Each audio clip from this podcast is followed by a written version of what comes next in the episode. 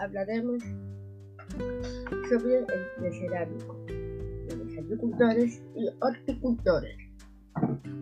El surgimiento del desarrollo de la cultura fue proceso de adaptación a los diversos ecosistemas en el espacio andino, parte de los primeros pueblos que lo habilitaron.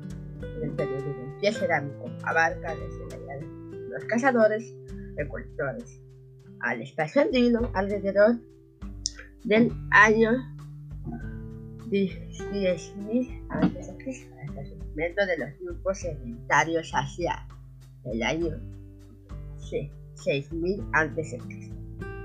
La domesticación y la sedentarización.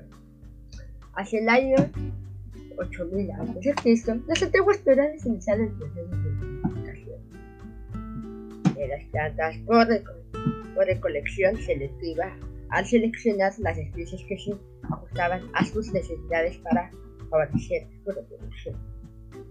En cuanto a los animales, empezó a practicar la caza selectiva, solo de adultos machos para asegurar la reproducción de los especies.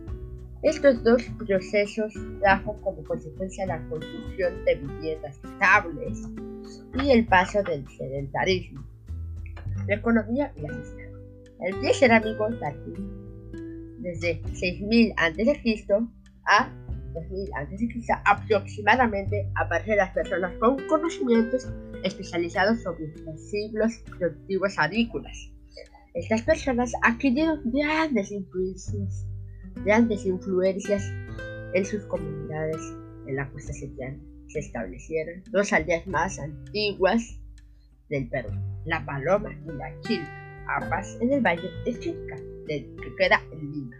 La arquitectura monumental. Hacia el año 3000 a.C., final del pie cerámico tardío, aparecieron en el espacio andino las primeras civilizaciones de un colectivo por restos de material se encontraron en dichos recintos, entre entierros y ofrendas rituales. Se sabe que eran centros ceremoniales y administrativos donde se realizaban los actos. Eso fue todo. Gracias por escuchar. Digo por escuchar.